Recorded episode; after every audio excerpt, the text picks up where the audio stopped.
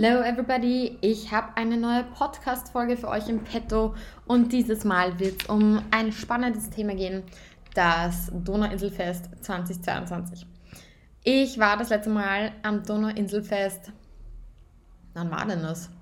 Ich glaube, es war 2019. Ähm, das war ein sehr, sehr lustiges Diff, muss ich sagen. Da ist eine, eine Menge passiert. Ähm, unter anderem hat eine Freundin von mir ihren Schuh dort verloren Young Horn ist komplett eskaliert. Ähm, es war eine Menge. Und dieses Jahr habe ich mir gedacht, ich gehe wieder. Ich weiß, eigentlich steigen die Corona-Zahlen und vielleicht ist das Donauinselfest nicht der beste Ort. Aber ich bin trotzdem hingegangen und habe mir das Ganze mit ähm, ja, einem Freund gegeben. Und das war sehr, sehr lustig. Es ist eine Menge passiert.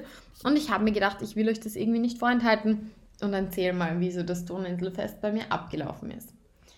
Es wird kurz und knackig, ähm, eine kurze Folge, weil ich war nicht so lange am Donauinselfest. Wir sind ungefähr so gegen, ähm, glaube ich, fünf dort gewesen und sind dann um neun wieder abgehaut.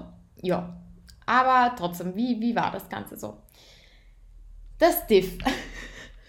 Ich musste immer schon so ein bisschen lachen, weil ich mir denke, da trifft sich halt ganz Österreich. Also, was man, glaube ich, da zu sehen bekommt, ist eine absolute Comedy-Partie ähm, in jeglicher Hinsicht. Ich habe sie mir mal wieder gegeben und bin zu dem Entschluss gekommen, einmal im Jahr verträgt man es, aber dann ist genug. Ähm, also wir sind mal dort angekommen, das war eh super, super nice und äh, Kontrolle war so gut wie keine da die haben nicht mal gescheit in, ihren, in unsere Rucksäcke geschaut oder sonst was. Also das war alles sehr lapidar. Ja, und dann ging es mal los, um die Stage zu finden. Weil, ja, wir wollten zur ähm, Elektro-Stage, obviously, weil, naja, was anderes gefällt uns ja nicht. Und daher, oder gefällt mir zumindest auch nicht. Und wir haben dann mal diese Stage gesucht, die war von Krone Hit, Krone Hit übrigens. Und ja, Funny Story, also dort war ein, war, war ein DJ-Duo, glaube ich. Das hieß Phobia.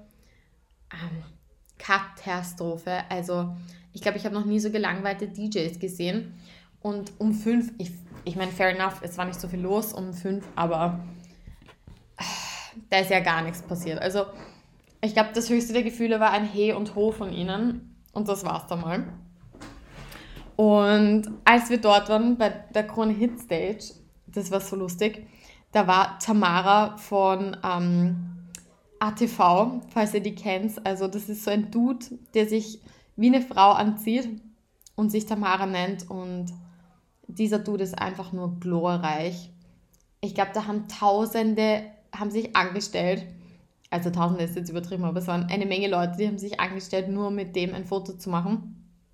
Weil der einfach so ein Unikat ist und ja, dann haben wir da mal Fotosession gehabt.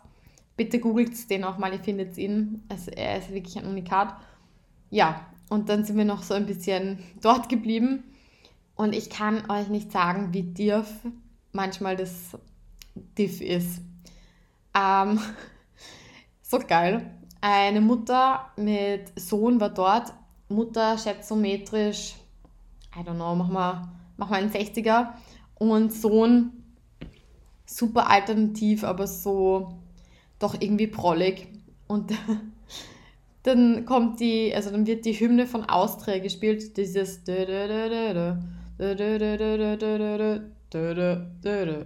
also bitte, ich bin kein Sänger oder so, aber ich glaube, jeder kennt die Austria-Hymne. Und dann sagt die Mutter zu dem Typen, Hörst, jetzt ist die Austria-Hymne. Und dann sagt der, der, der Sohn zu ihr so, du Trottel, ich bin Rapid-Fan. Also so ungefähr kann man sich das Niveau dort vorstellen und ich schwöre euch, Greti und Bleti war da. Wirklich. Also einfach, es war. der Humor ist schon. Ähm, also der Schmäh ist zumindest gelaufen. Herrlich. Also ich finde, es ist so ein Porträt der österreichischen Gesellschaft, das man am Donauinselfest bekommt wie kein anderes. Tja, Jedenfalls, wir waren dann noch bei dieser Elektro-Stage, da ist ja dann im Prinzip nichts los gewesen. Dann haben wir uns entschieden, wieder so ein bisschen zu marschieren und uns die anderen Stages anzuschauen. Und da muss ich schon eins sagen, also die Mühe, die, sie, die da aufgewandt wird, ist schon crazy. Und man darf ja auch nicht vergessen, das Donauinselfest ist das größte Festival in Europa und dementsprechend musste auch die Organisation passen. Also da waren eine Menge Stände, es waren überall Securities, die übrigens sehr, sehr höflich waren. Es war sehr viel Polizei da, der ähm, Polizeihubschrauber ist auch die ganze Zeit geflogen. Also da muss man an schon vieles denken, auch an das Sicherheitskonzept, also das möchte ich nochmal hervorheben.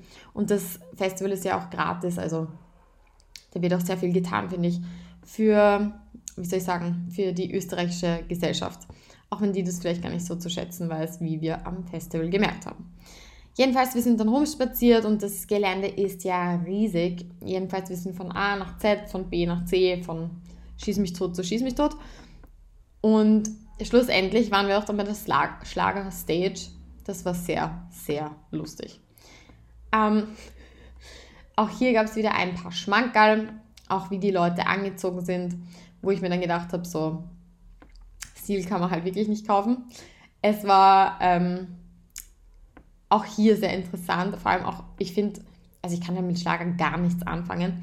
Nichtsdestotrotz war es irgendwie lustig, die ganzen Olis da voll so abgehen zu sehen. Es, auch hier wieder, es war lustig. Ja, dann sind wir noch zur Ö3-Stage da gab es nichts Besonderes, also das ist halt auch überhaupt nicht meine Musik. Und sonst, ja, es, wie gesagt, die Foodstände waren sehr, sehr lieb, da gab es cooles Essen. Ich finde, die Preise waren jetzt auch okay. Man hat zwischen, sage ich mal, für einen Spritzer zwischen 5 und 10 Euro ausgeben müssen oder so. Und für Essen auch so von, ich glaube, 4 Euro bis 12 Euro war alles so dabei. Aber es war eine gute Auswahl. Und ähm, ja, kann ich mich nicht beklagen. Also für ein Festival deutlichst leistbar, leistbar. Tja, jedenfalls, wir haben dann halt wieder überlegt, okay, was machen wir, welchen DJ können wir uns anschauen. Dann war Cover Run, das sind ähm, zwei Ösis. Ähm, ja, die haben irgendwie so, wie soll ich sagen, so Oldies gespielt, neue Remixe draus gemacht, also war, war so lala. Tja, und danach war, ich muss jetzt einfach mal kurz auf das Line-Up schauen. Mein Hirn ist ein Sieb. Ein Moment, wer war dann danach? Genau, danach war Chris Amara, danach Metten und Lyrics. Tja, also wir haben es nicht mal bis zu Metten geschafft. Metten ist ja die Frau von, glaube ich, Dimitri Vegas, weil es einfach nicht leibend war. Es waren so viele Menschen dann dort, es war ureng. Ich muss sagen, es war dann schon ein bisschen unangenehm, auch wegen Corona, wo ich mir dann gedacht habe, so, äh, das ist jetzt nicht so, das muss jetzt nicht sein, beziehungsweise, ja, es war mir einfach ein Touch too much. Und irgendwie die Stimmung war nicht so krass wie die letzten Jahre. Normalerweise war noch die, ähm, das Soundsystem war extrem leise meines Erachtens. Und wenn man halt auf der Elektro-Stage ist, dann muss es halt dann irgendwie schon ein bisschen knallen zumindest. Und die Stimmung war einfach nicht so geil. Ich meine, die haben dann auch noch versucht, irgendwelche so Anime, Anime, Animators, jetzt, ich kann kein Deutsch mehr, ähm, irgendwelche Ama äh, auch nicht Amateure, Wahnsinn, jetzt, jetzt hängt es mich auf, irgendwelche Animateure ähm, da auf die Bühne zu holen, sponsert bei Obi, was irgendwie ganz schlimm war, weil die konnten alle nicht tanzen. Also es war irgendwie so ein bisschen weird, to be honest. Und wie gesagt, die Stimmung war einfach nicht so geil und bei der Elektro-Stage hätten sie sich halt einfach wirklich mehr überlegen können. Am Freitag waren ja zum Beispiel Lucas und Steve da. Das sind ja zwei ähm, Amsterdamer DJs. Die hätte ich mir gerne angesehen, aber irgendwie habe ich es am Freitag nicht zum 11 geschafft. Egal, jedenfalls am Samstag war nicht labomb.com. Morgen ähm, wäre dann der Sonntag des Diff. Da gehe ich allerdings nicht hin, weil ich noch sehr viel zu tun habe. Ähm, und ja, einfach keine, keine Zeit mehr dafür habe, noch aufs Disc zu gehen. Jedenfalls, ich habe jetzt einfach nur den Samstag für euch so ein bisschen zusammengefasst, was ich dort so erlebt habe, wie ich es wahrgenommen habe.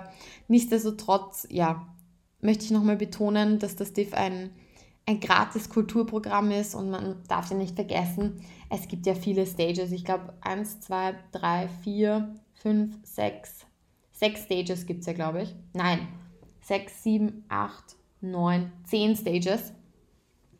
Was ja ziemlich, also ziemlich krass eigentlich ist, dafür, dass das Ganze gratis ist. Und es gibt auch, wie, wie gesagt, auch ein zum Beispiel, was ich auch toll finde, ein Kulturzelt von Ö1, wo, wie soll ich sagen, auch diskutiert wird und so und aktuelle Themen aufgegriffen werden. Ja, und der Rest ist einfach total durchgemischt von Musik von bis, also von Hip-Hop bis, keine Ahnung, was gibt es denn alles? Von Hip-Hop bis Elektro bis ähm, Ösi, Ösi-Musik bis Schlager, also alles dabei. Kann ich nur empfehlen, mal hinzuschauen, wenn ihr irgendwie mal die Muße und die Zeit habt. Es ist wie gesagt auch gratis, das heißt, ihr könnt da echt einfach mal ganz easy euch das anschauen. Es ist auf der Donauinsel, würde ich jetzt mal sagen, auch gut zu erreichen von der Innenstadt mit der U6 oder mit der U1 zum Beispiel. Easy peasy. Und in diesem Sinne war das auch schon die Podcast-Folge. Mehr gibt es einfach gerade nicht zu erzählen zum Div. Und ja, in diesem Sinne, stay tuned und follow the call of the Disco Ball.